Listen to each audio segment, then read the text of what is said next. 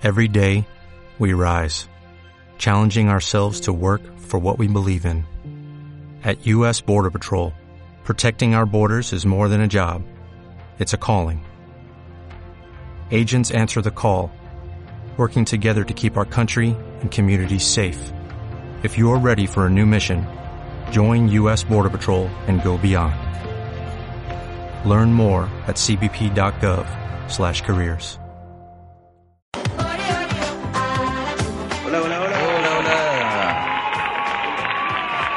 ¿Cómo está nuestro... de este podcast que aún no tiene nombre, pero algún día lo tendrá. Algún día lo tendrá. Quizá ese vaya a ser el nombre del podcast. Sin nombre, ¿no? Sin nombre, o algún día tendremos nombre. O este Claro. no tiene nombre. Deje- dejemos que la gente elija. El pueblo- gente- el pueblo que lo- tiene la que los auditores tomen la decisión. Incluso deberíamos hacer un concurso donde la gente escriba el nombre que, que nos mande el nombre que ellos creen eh, para nosotros y, y el ganador se gana ahí un saludo. o- O, o se- bueno. se, gana un pancito. Un pancito con- mortadela por último. con mortadela y con ají. Sí. Y se enviado a todo Chile, pero el, el ganador, el, el, que, el que recibe, paga el envío. Claro, sí, Y podemos ponerle ají, ají pebre para que sea más, más estimulante. para que vaya más mojadito porque si no se se va a secar con el viaje vaya y con los calores tan grandes que tenemos. Sí, pues, para que no llegue tan pasada la mortadela, para que lo proteja. No, por la mortadela no se echa a perder. Yo creo que sí. Yo creo que sí. No sé, la, la historia de la humanidad está a mi favor. Yo creo que sí. bueno, todos nos alimentamos alguna vez con mortadela cuando éramos chicos, pues, bueno. Exactamente. Tu mortadela era- La tapa la mortadela. El caviar del pobre.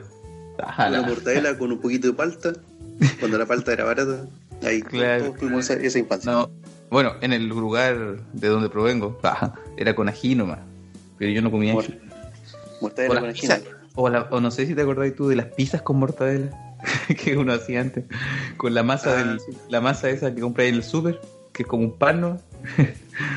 y con ¿Qué- el tomate, el va- tomate gordo y mortadela. y Que queso. Básicamente era una pizza eh, napolitana, pero con mortadela jamonada. Como mortadela jamonada. Mortadela jamonada para subirle, subirle el pelaje. Para subirle el penaje, claro. Salvemos a nuestros pisadores ahora entonces. A los auspiciaderos. Sí.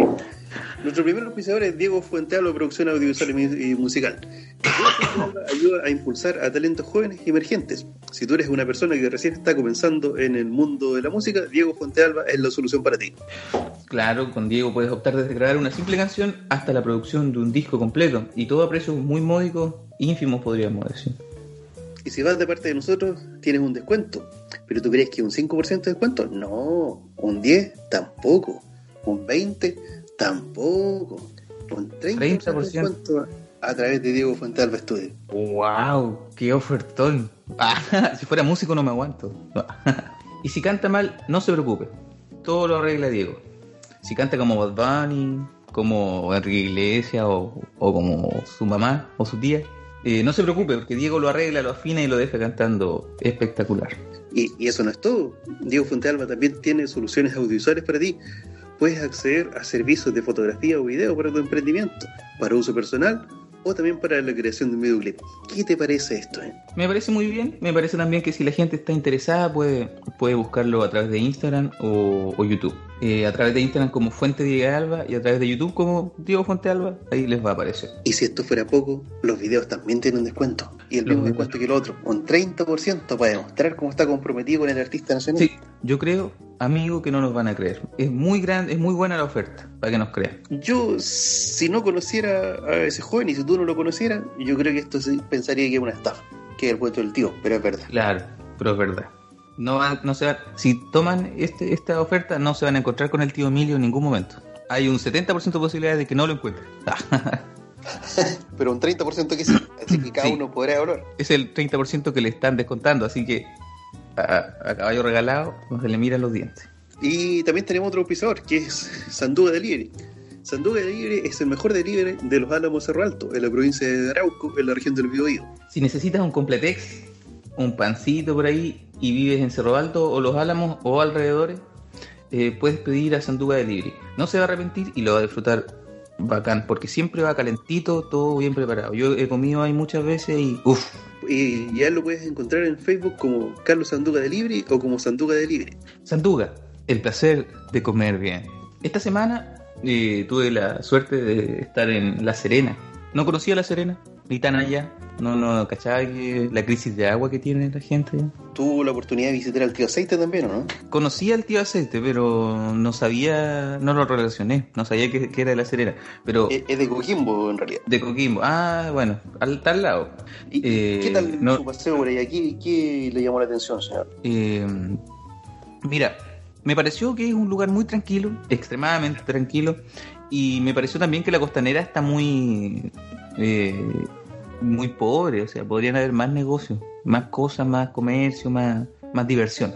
Me pareció muy tranquilo, demasiado tranquilo, muy residencial también. Y sabes que es, bon- es bonito. Pero por ahí alguien me decía, en Coquimbo está la mano al lado, se pasa mejor. Ah, Así que creo que el, el- carrete para los, para los loquetes está al lado en Coquimbo, ¿no? La Serena más tranqui. Y aparte no estuve tanto, pues, pero igual sí pude ver eh, marchas totalmente pacíficas en todo caso, ¿no? Sin destrucción. Y no muy grandes tampoco. Creo que es como en el sur. La gente se manifiesta, pero queda ahí, porque como son todos vecinos, no... Oye, el vecino se puso violento. Ah, Oiga, vecino, no esté saqueando. Claro. No, sí, no. lo saca ese chaleco amarillo. Sí, oiga, vecino, sáquese la capucha. No sé, pues, weón. Eh, en el sur pasa lo mismo, pues. Es más bien en, en la, no sé, Concepción, Santiago, eh, Valparaíso. Ahí queda la cagada, pues, Viña. También he estado por Viña estos días y, y bastante protestas, destrozos. Y no solo eso, sino que con los incendios ahora, peor todavía, compadre. No se ve nada en la calle, ¿no? El aire está tóxico. Sí, yo estuve, yo tuve la posibilidad de estar en Temuco hace algunos días en la, y fue un parquecito que queda al lado del estadio Herman Baker. Y sabes que es bastante agradable estar ahí, como que te olvidáis de que estáis dentro de la ciudad. Y mm, hay, de hecho, hay como juegos infantiles, hay una parte para que los cabros chicos saquen la cresta a la tierra. Hay pastitos donde, donde te podéis botar, sentar, a comerte unos huevitos duros ahí, un pancito con Ah, y, y con plaza activa, ¿no? Ah, Sí, sí tienen. De hecho tienen ahí, Ah. pero, pero yo fui más por, por estar eh, tranquilo un rato. Tienen de hecho una laguna con unos patitos y que la laguna lleva el nombre de la persona que, que cuidaba los patitos antes. Entonces, eh, y que él, él mismo fue intro- introduciéndola ahí. ¿Y cómo se llama? la- Ese dato no te lo tengo. Ah. Lo- lo- lo- Mire cómo lo pillo, mire cómo lo pillo. Mira, están pillando de que. eh, Sí, pero leí la historia, una historia bonita que tienen ahí. Que lo pueden investigar, la laguna de parque que está al lado del estadio Germán Becker. La semana pasada estuve viendo un- una maratón de, de una serie que se llama The Good Doctor o El Buen Doctor. Y sabes que la, la gracia que tiene esta serie no es que sea una serie típica de doctores, sino que es. eh, um, este es un doctor que tiene autismo, pero tiene un grado de autismo que no es muy desarrollado y que puede comunicarse con el resto de las personas. Ah, Claro que tiene. eh, el personaje está como súper bien armado y mm, tiene rasgos característicos de las series de doctores. De hecho, me puse a investigar un poquito más allá para ver que, quién era el, el productor ejecutivo o quién se hacía cargo de la, dirección. Y era el mismo David Shore, que era el responsable también de traer a la pantalla a Doctor House. Y sabes que en la, en la serie se muestran dos cosas en paralelo. Cómo era la vida de John Murphy cuando él era niño, porque tuvo una infancia bastante difícil en relación a, a la comunicación con el resto de las personas. Y cómo él trata de incorporarse a un equipo de trabajo donde son medianamente hostiles con él. por, por que es ser una diferente. serie bastante, bastante recomendable para por ser diferente, claramente. Ah, mire, qué bueno. Voy a dar una revisada a esa serie. Yo estuve viendo también otra por ahí esta semana. El Marginal. Es una serie argentina que habla de los chorros, de los, de los negros, eso que están en la calle, ¿viste? Es, buena la serie, está bien contada y me gusta la foto y todo. Los personajes tienen una onda así bien flight, ¿eh? aunque a uno, a Diosito, que es uno de los personajes eh, principales, le pusieron unos dientes como de pastero, ¿cachai? De, como de drogadicto. Sí. Pero la funda es muy chica, según yo, y se le, y le llega los dientes a la pera. ¿Cachai? Eso, eso como que... esas son cosas, pequeñas cositas que me desconcentran, pero, pero la serie es buena. Y se trata de un policía que por algún motivo está preso y le ofrecen la libertad si ayuda a, a solucionar un caso de secuestro de una mafia que está dentro de la cárcel. Es buena, sobre todo los personajes que eh, yo viví en, en Buenos Aires un tiempo y yo vi los chorros eso. y son iguales, güey. Están muy bien pillados los personajes. O muy sea, bien se acercan, se acercan a la realidad. se acercan mucho eh, y todos son tienen ese cortecito ¿cachai? y te muestran la realidad de la cárcel argentina igual pues, ¿cachai? están los, los, los locos más digamos que están más abajo en la en el estatus carcelario y esos duermen afuera ¿no? pues en el patio tienen como una, unas casuchas hechas ¿cachai? después vienen ya los, los trolos culos rotos como dicen ellos, ¿eh? no es que yo piense eso. Y esos están en otro pabellón, ¿cachai? El pabellón de los y después otro que... Así, pues, van subiendo categoría hasta los que están en el mejor pabellón, que es prácticamente un hotel, y que son los mafiosos los que mueven el negocio adentro, pues, las drogas, todo eso. Ah, que e- esa parte se parece a los reportajes que han aparecido, o sea, que aparecieron hace como un año atrás aquí en Chile, en el que se decía que habían cárceles VIP también, cárceles que eran públicas, pero que eran cárceles VIP donde los... los Punta. Ajá. Claro, no, no, eran clases Sí, sí, de sí, las sí. otras cárceles y tenían hasta con cerámica su, su- su- sus piezas, podríamos decir. Claro, y con ni uno tiene un plasma grande, weón, aquí en la pieza nada, weón. Ellos con plasma, PlayStation y toda la weón. Y drogas, weón. Locos que se, que consumen más adentro de la cárcel que afuera, weón. Tienen más posibilidades de tener una vida, una vida dentro de sus términos, dentro de la cárcel que afuera de la cárcel. Porque afuera de la cárcel estos son segregados por, por ser antisociales. Y dentro de la cárcel están en su motivo también para estar adentro ahí, se siente más seguro ahí. Se sienten seguros, claro, claro. Pueden trabajar incluso dentro de la cárcel. Incluso en la, en la serie que estoy mirando yo, salían, algunos presos salen, ¿cachai? A hacer pegas, eh, a hacer delitos, y el, el, el director de la cárcel sabe sobre eso. pues, ya, tiene un trato, ¿cachai? Con los más mafiosos, o sea, con los más brígidos. Y ahí muere un loco, y ahí muestran cómo lo reemplazan así nomás por otro preso, le cambian unas cosas y todo, y a la familia un, un par de pesos, no. Total, la familia necesita esa plata. Cagó el loco, no. ¿Cachai, no? Y ahí se queda callado. Sí, muy buena serie, se la recomiendo, para que la vean. Voy, voy a intentar verla en algún momento, aunque las series de, de cárcel no me gustan mucho, la, la encuentro media, media violenta y, y trato de, de alejarme de eso. Bueno, otro, otra cosa también que hemos tenido esta última semana es el cambio de constitución. Creo que antes de antes de decidir si la van a hacer, tienen que hacer una, un plebiscito, ¿no? O el plebiscito es al final para, para corroborar. Mira, hay varias instancias. Lo primero es, es, es elegir si es que quieres tú una nueva constitución o no. Y después el mecanismo. Y después de que la constitución ya esté ya esté redactada, ver si tú aceptas la nueva constitución o no. Claro, para la gente que no cacha mucho cómo funciona eso, esto no es pas- pasado mañana, o sea, se inició No, el se inicia, claro, se inicia el proceso ahora, y eso puede tomar bastante tiempo. Además que es de cero, pues, es, es hoja en blanco, se supone. Claro, eso, eso es lo rescatable, pero bueno, no sé si, si deberíamos tanto ahondar en temas como eso, porque yo creo que la gente ya, ya se ha informado sobre eso. Hay, un, hay algo sí en lo que debo mencionar. Hay mucha gente que dice que, por ejemplo, con la nueva constitución no se mejoran las pensiones, con la nueva constitución no hay mejor educación, con la nueva constitución no habría eh, mejor sistema de salud, pero claramente que sí, pues, están equivocados ellos. porque de hecho es una de las limitantes, por ejemplo, para que el- la educación eh, deje de ser eh, un bien de consumo y pase a ser un derecho para toda la ciudadanía, es precisamente eso, que si se dicta una ley que diga, por ejemplo, que tú no puedes ganar plata con la educación, lo que pasaría ahí sería de que básicamente eh, se declararía inconstitucional con la constitución que tenemos actualmente. Claro, o sea, que, para que la gente cache, esto no, esto no soluciona los problemas de una, sino que lo que hace es como sentar las bases para que en algún, en un futuro no, no pase lo que pasa ahora, que no haya ningún espacio para que se dé lo que está- lo que sucede ahora, pues esta desigualdad. Claro, de hecho, eh, lo que um, lo que ocurre ahora, por ejemplo, es que, por ejemplo, tú dices que tú sacas una ley que diga eh,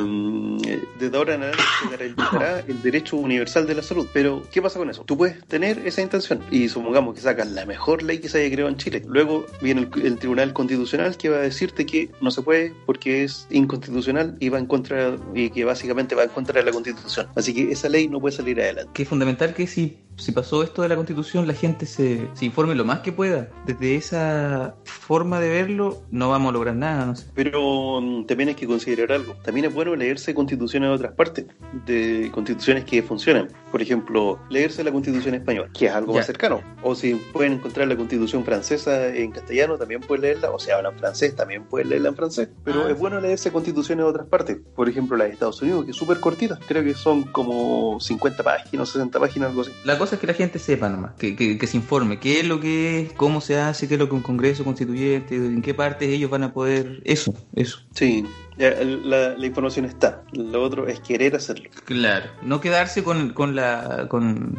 la visión popular nomás de las cosas, pues, dar un paso más allá. Pasando a otro tema. Sí, en la mañana estuve viendo eh, el, el tema de, de los militares, y no de los militares en ejercicio, sino que de la gente que, eh, de los hombres básicamente, jóvenes que no quieren hacer el servicio militar y que están en todo su derecho de poder, eh, de poder eximirse de eso. Yo particularmente no lo hice y tuve que presentar dos veces excusas para poder sacármelo. Bueno, nosotros tenemos una pequeña diferencia de edad. A mí no me llamaron, yo no tuve que presentarme en ningún lado, nada. Fue como que pasó nomás ese, cuando cumplí la edad y nada, o sea, no, no hice ni un trámite, nada. Lo, recuerdo que un primo que un poco mayor sí hizo, pero yo no hice nada. La vez que yo fui llamado fue de las últimas veces que en el que el trámite era obligatorio, donde sí o sí te llamaban y si tú no tenías una, una buena excusa, o si tú no estabas trabajando, por ejemplo, tenías que hacer el servicio militar, o si no estabas estudiando también. De hecho, me tuve que presentar dos veces. La primera vez que me presenté, eh, y en el lugar, en el cantón de reclutamiento que presenté, básicamente tú dependías de hacer el servicio militar o no del estado de ánimo del oficial que te atendía, que en este caso era, una señora que tenía grado de... Uh. Tenía, tenía un grado bueno, más o menos bueno. Y caché que me, me fui a presentar y de hecho lo, le dije, ahora quiero, quiero, no quiero hacer el servicio militar y me dijo, ¿acaso no quieres servir a, tu, a, a la patria? Y, y, yo creo que le dije algo así, sí, pero yo quiero servir a la patria eh, siendo un profesional. Ah, oh, ya, me dijo. Y me pregunté, ¿y por qué te lo quieres sacar? Porque quiero seguir estudiando, pero puedes estudiar adentro. Le dije, señora, estoy en cuarto medio. Y me timbró un papel y me dijo, ya, el otro año tienes que presentarte de nuevo. Y para el año siguiente me tuve que presentar. Pero ahí, ahí, creo que ahí me presenté en Conce. Y cuando me fui a presentar allá, está, me atendió un señor, lo pusimos a conversar, le pasé el carnet, eh, se puso a, re, a, revisar mis datos y lo dio vuelta. Y en el carnet dice el lugar donde uno nació. Así que eh, vio la ciudad donde había nacido y me dijo, oh, yo trabajé también. Empezamos a hablar y justo él conocía ah, a la señora del cantón ah, de reclutamiento. Buena, buena. Me la saqué por eso, por caerle bien. Y por ser del, por ser del sur.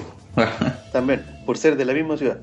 Y de hecho, lo que, lo que hizo él, eh, me dijo, puta, en realidad, esta señora te lo tenía ya eximido de ahí del año pasado, ¿no? De ahí en adelante. Andaba con problemas la señora, lo que recuerda que cuando hay problemas en la casa, en la pega es donde donde pagan el pato los más. No, no se dice tanto así, sino que antes el ejército era súper penca. Y digo que antes era penca, considerando también lo que ha pasado ahora últimamente con ellos. Claro, ahora es penca desde el punto de vista en que si queda la cagada, ellos son los que quedan mal, los que pagan el pato social, pues bueno, los que pagan el precio social, digamos, de, de tener que reprimir, pues bueno. Yo, bueno, hablaba con mi, mi novia y resulta que ese día que, que se habló de, de, de, levantar otra vez el estado de emergencia, creo que fue el, el 12, la semana pasada, que decían, habían rumores de que Piñera había tenido intenciones y que fue eh, que no lo apoyaron, ¿cachai? Y yo creo que es por eso, por, porque ellos pagan el pato finalmente. La, condena social es para los milicos, el, bueno, también es para el político, pero el político se arranca, se va para pa allá, para acá, tiene plata, los milicos no, pues, ¿cachai? Y de hecho, yo creo que hay varios factores que influyen también en eso. ¿eh? Por una parte eligieron que no Piñera y por otro lado, si sacaron los milicos a la calle, el que el que va al choque son los hijos de, de obreros, los hijos de campesinos. Generalmente en la población más claro. pobre son los que acceden a las fuerzas armadas para poder sí, tener un destino porque no tuvieron la claro. posibilidad de estudiar. Claramente, o sea, es, es feo desde donde lo mirís, pues, ¿cachai? ¿no? Sí, y de hecho, mira, por ejemplo, yo he tenido alumnos que han sido, eh, que, han, que han hecho servicio y han estado justo en periodo de postular a las Fuerzas Armadas. Y lo que, lo que al menos ellos cuentan, que no sé si será la generalidad, pero ya varios me lo han dicho, es que ellos eh, quieren unirse a las Fuerzas Armadas, no porque digan, oh, quiero, quiero defender a mi padre, quiero defender a mi país, quiero servirle al país. Lo que hacen es entrar a las Fuerzas Armadas porque quieren asegurarse una jubilación y porque dicen, voy a trabajar 25 años, voy a quedar jubilado. No es vocación, no es patriotismo ni vocación social, pues, ¿no? creo que la, el, la, la, menor cantidad de los casos debe ser eso. Claro. O digamos que un 20% podrá ser así, pero hay mucha gente que entra para poder asegurarse jubilar y poder estar desocupado a los 45 años, 50 años. Yo cuando cuando salió eso del servicio dije, no, ni cagando, tendría que cortarme el pelo. Ah, ese fue mi pensamiento. No era que iba a estar lejos de mi familia, nada. yo ya tengo que cortarme el pelo. Yo estoy a punto de, de entrar a, a, la escuela de especialidades de, de la Fuerza Aérea. y también quería ser piloto. Así que tuve mi lado ahí más militar. Pero de hecho mi idea era, eh, había una de las opciones en la que tú entras y, y, era, y salías como piloto de guerra y como ingeniero en aeronáutica. Entonces, después de unos años, por ejemplo, trabajáis cinco años dentro de la institución y después, y pasa que puedes ser piloto de piloto comercial. comercial. Claro, el LAN, por ejemplo. el abuelo de un amigo de, de allá de los Álamos tenía un perro que se llamaba Piloto. ¿Ah? Eso ah, puedo decir, eso es todo lo que tengo para decirle. Ah, habría pasado a ser un piloto. Claro, claro. Habría pasado a ser perro del, viejito ese. ya. Bueno, ¿qué nos estaría quedando ahora? Bueno, tenemos. Yo veo aquí dice discurso de Piñera, pero pero ¿qué podríamos hablar del discurso, de Piñera si ya todos vieron que, que nos aparece mucho, que está sujeto a una estrategia comunicacional, que, que está diciendo lo, lo correcto, ¿cachai? Entonces no... Sí, dentro de, lo, de, eso, de, los discursos de Piñera, sí, yo creo, yo creo que está más sujeto a eso. De hecho, ya hablar de las cosas que habla, no sé si, si nos corresponderá a nosotros, porque hablaríamos lo mismo que el resto. Claro, y aparte que dice cosas, cosas súper eh, lo correcto, o sea, lo políticamente correcto. Hace como resúmenes semanales, así como te lo y, y te, te, resume lo que está pasando. Pero hay, hay, algo sí que llama la atención, que, que si lo vemos ya desde el punto de vista más semiótico, podríamos decir así, el otro día apareció con un terno gris claro, eh, con una camiseta más del pueblo y una corbatita más del pueblo. Eso también es, un, es una señal de que ahora ya no se está vistiendo más como presidente, sino que se está viendo como más, vistiendo más como la ciudadanía, como si fuera un terno de, de, grandes tiendas comprado por ahí. O como esos ternos de los evangélicos, unos tiesos, ¿cachai? Unos ternos tiesos. Sí, que unos ternos tiesos que, le quedan como grandes. Claro, que te quedan grandes, le queda como piñera. y, yo, y, vamos por ahí. Incluso son tan tiesos que salís maltratados si te si te ponía uno. Mi abuelo, mi abuelo me regaló una chaqueta un día, me dijo, tan desabrigado que anda, hombre, me dijo, yo esta chaqueta aquí, y me la pasó, y no, tuve que pedir ayuda para llevármela para la casa. Hombre, es un paltó. Un paltó, claro. Le pillé un peso de a uno por ahí guardado. Bien adentro. Un peso a uno, pero de los grandes, no de los chicos. Sí, sí. De plata. de plata, claro. Uno que aparecía Manuel Rodríguez, no sé si era existido esa moneda, pero en algún momento fue. No creo. Bueno, en fin. Eso pasó con Piñera. Oye, lo otro estaba viendo un matinal, el del 13, me llama la atención Raquel Argandoña, que siendo una mujer de derecha está diciendo cosas que son causas sociales, eh, absolutamente sociales. Pero es que, bueno, es, el momento para hacer, para hacer vitrina, para hacer teatro. Sí, pero independiente de, que algunos estén aprovechando para poder hacer vitrinas y sabemos que eh, son cosas que son reales, y la gente que sigue a ellos eh, son cosas que, que sabemos que son absolutamente eh, demandables. Por ejemplo, ella hablaba, decía, ¿de qué le sirve a la señora que usted le diga va a subir el 20% de la, de la pensión básica solidaria? Sino que en el fondo es subirle 10 lucas, 15 lucas, tienen que darlo en, monto, en precio. Claro, claro. El otro día le, le preguntaba a un senador, ya pues, ¿cuánto gana? Y le dice, ya pues, ¿cuánto gana usted, senador? Habían dos senadores de dos bloques opuestos. Le dicen, sí, pero nosotros aquí ganamos, tenemos gasto aquí, ya, pero ¿cuánto gana? La gente quiere saber. No, cuánto gana. no quería no, pues no quiere nunca decir. No, porque es excesivo por eso. Pero, pero anunciaron sí que ya hay un proyecto ahí, ¿cachai? Que se está gestando para la rebaja de la dieta parlamentaria. Claro, de hecho hay dos proyectos de ley. Uno presentado por el, Frente Amplio, que es rebajar la dieta parlamentaria, y otro presentado por la derecha, pero Frente Amplio y Partido Comunista también, y otro que es eh, presentado por la derecha, que es más tramposo por lo que yo vi, que es bajar la dieta parlamentaria y reducir la cantidad de parlamentarios. Yo creo que la cosa no va por allá. No, porque si bajáis la dieta parlamentaria y reducir los parlamentarios, ¿será lo mismo al final? Claro, no, pues que tenéis menos gastos, pero o sea, claramente hay que tener menos gastos, pero si tú bajáis, por ejemplo, ya por un lado está bien bajar la dieta parlamentaria, pero por otro lado, si tú bajáis la cantidad de parlamentarios, perdís representación. De hecho, lo, de hecho, lo que debería hacerse es bajar la dieta de parlamentarios, mantener por un par de periodos la misma cantidad de parlamentarios, porque así te aseguráis de que los políticos que son emergentes vayan a seguir emergiendo para que haya nuevos rostros en, la, en el Parlamento.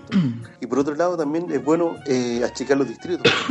¿Achicar qué? Y de repente hay distritos que tengan 11 comunas. En las 11 comunas no te enteráis de nada. Si tenéis distritos, por ejemplo, más chicos, o siendo muy, muy optimistas, distritos que sean de 4 comunas o de cinco comunas, eso es algo bastante más razonable. Con eso ya reducís el gasto de movilización, porque ya no tenéis que ir a la, a la once comunas. Sí, Con sí, eso tú sí. haces de que, el, de que el político sea más cercano a la, a la ciudadanía, porque vaya a recorrer menos comunas y estáis más cercano a la misma cantidad de gente. Con el otro sistema con el que tenemos ahora, son demasiadas comunas para poder visitar. Claro, y aparte que les da, les da la excusa para tener un tremendo viático diario, pues. Sí, es- lo principal. es lo principal, que ¿cómo te van a optar? Son 70 mil pesos creo que tienen de viático en el, en el día, weón, para ir a trabajar, ¿no? 70 lucas. Sí, porque las 70 lucas, en mis peores tiempos, sobrevivido hasta el mes comiendo y más con eso.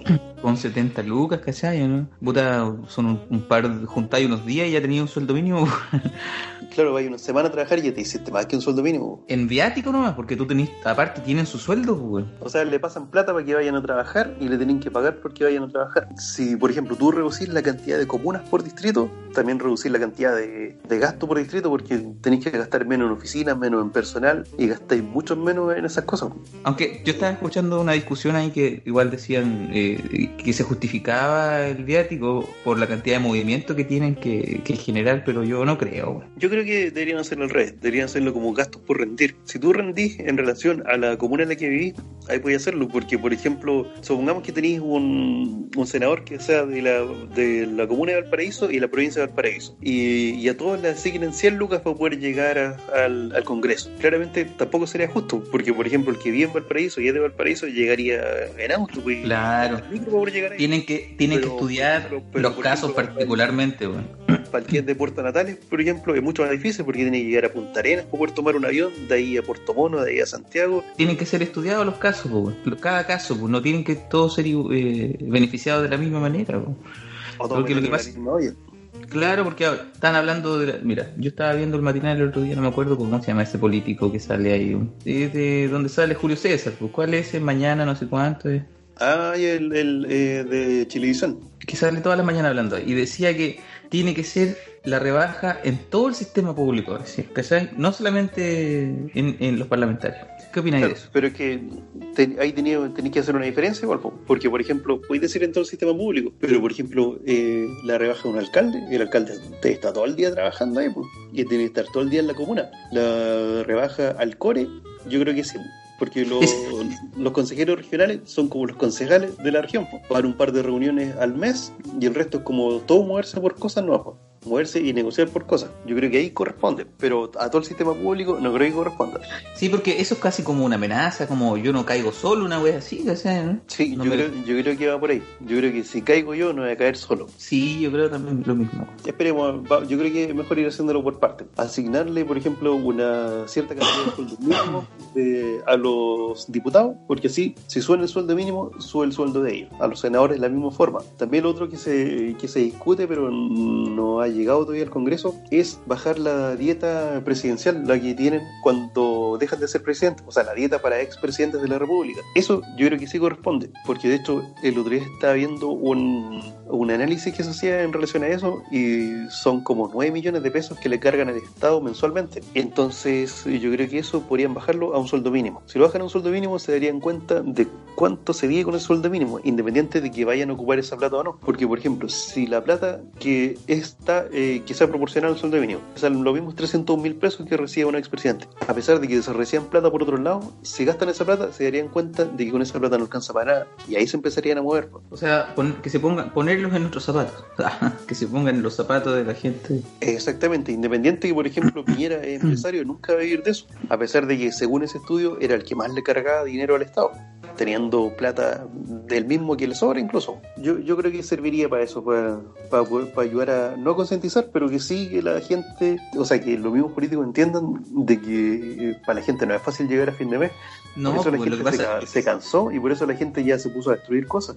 Lo que pasa es que los políticos no viven el, el mundo real, pues, viven en- dentro de una diplomacia, ¿cachai? De- viven en otra dimensión, los locos no cachan, no cachan lo que está su- lo que sucede el día a día, pues. Claro, sí, de, de hecho, por ejemplo, a, de lo- a los políticos que yo he conocido tampoco trabajan directamente con la gente, sino que ellos lo que hacen, trabajan con su con un asesor que tienen. Después también trabajan con, eh, con dirigentes. Entonces, ¿qué es el dirigente? El dirigente igual filtra. Ve, dice, ya, esto me sirve a mí, esto no, voy a quedar bien con el político. Claro. Y Sí, después, pues, al final- lo que está más abajo, lo que están solos, eso filtran. Se tergiversa. Se tergiversa, claro. También entiendo la otra parte, y por ejemplo, tenía una circunscripción que sean de un millón de personas. Tampoco vaya, vaya a atender a ese millón de personas, sino que vaya a atender a la mayoría. Pero también, el cuáles son los filtros para poder atender eso, para poder atender esas necesidades. Claro, pero mira, mira, también tenéis las redes sociales, pues si tú podís meterte ahí eh, en Twitter y todo y preguntar, pues la gente puede hacer votaciones, a través de, la, de las redes sociales se pueden hacer encuestas, todo eso debería ser utilizado, loco, que uno siga a los políticos y, y así, pues, por- para que no haya una brecha para que no haya un espacio tan grande, una, una barrera, digamos, entre el político, que se supone que representa al- al- a la gente, y la gente. Claro, es que de hecho yo creo que eso se olvidaron. Hay muchos que se olvidaron que ellos representan realmente a la ciudadanía y no representan, por ejemplo, a los grandes empresarios, cosa que pasa con algunos sectores. Es que lo que pasa es que los grandes empresarios compran las campañas completas. Entonces después ya, si te pagan la campaña o te dan un, un- un, no sé, un aporte, de un, un dinero para la campaña, después tú sales escogido como lo que sea. ¿Qué vas a hacer? ¿Devuelves el favor? Claro, es que eso es lo que pasa. Hay mucho, mucho favor por nada. pues. hay, hay muchos senadores y senadoras. tienen- en Los ¿Ah? tienen de las hueas a los weones. Hay muchos senadores y senadoras que reciben instrucciones para poder eh, redactar leyes, que reciben sugerencias según ellos, a otros que lo han pillado en negocios turbios. De hecho, hace poco eh, Moreira, un senador turbio, salió absuelto ya de una causa en la que estaba siendo acusado. Era, eh, era una causa por corrupción y, boleta- y también estuvo en el tema de la boleta falsa. Yo creo que esa gente ni siquiera debería presentarse como para, para poder escribir una nueva constitución. Esa gente tiene que tiene que restarse de eso. Todos los que tengan weas, bueno, que de que ya estamos hablando también, pues si nuestro presidente eh, tiene no sé cuántas weas escondidas. Claro, de hecho a, varios políticos ya le han pillado cosas que tienen que tienen escondidas en paraísos fiscales, dineros que han distribuido en diferentes lados, eh, eh, corrupción hay por todos lados, pues, independiente de los partidos políticos, pero ¿quiénes están gobernando ahora? Hay que preguntarse. Si los que gobiernan ahora son los que principalmente tienen más problemas. Pero todos sabemos que son corruptos, pues. Si la- el poder es, es cosa también de corrupción y, y ellos son los poderosos. Exactamente. Muy bien, pasando a, algo mucho más entretenido y mucho más ameno, eh, tenemos que, antes de despedirnos, volver a saludar a nuestros auspiciadores. Ah, ya, ya, ya.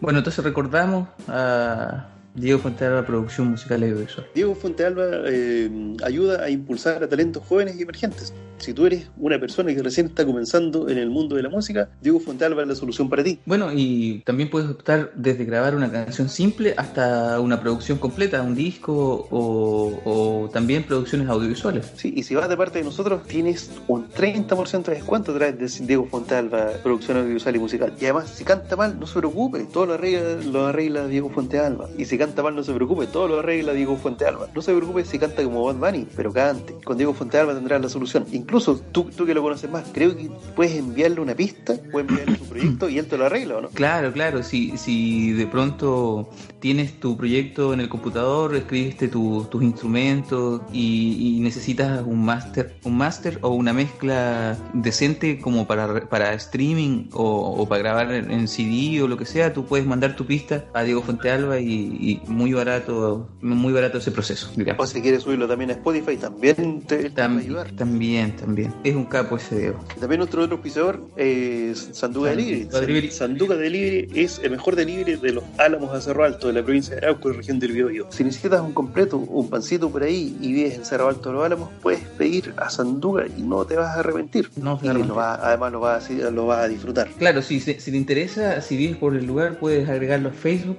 eh, como Carlos Sanduga Delivery o Sanduga Delivery en Instagram y conseguir ahí su número y puedes hacer los pedidos que tú quieras. De martes a, a- o de miércoles a sábado, creo.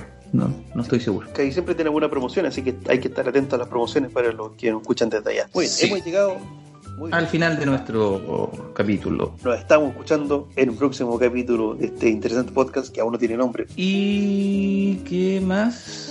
Sí, déjalo invitado para el siguiente capítulo que no sé cuándo aparecerá. Que tengan buenos días, buenas tardes o buenas noches. Bueno, claro, le salió como Paco. Van a, se van a dar cuenta que estoy infiltrado. Da. Infiltrado de, de la rodilla, pero infiltrado. Usted, bueno. Ya, hasta luego amigos. Nos vemos en un próximo capítulo de... Chao, chao.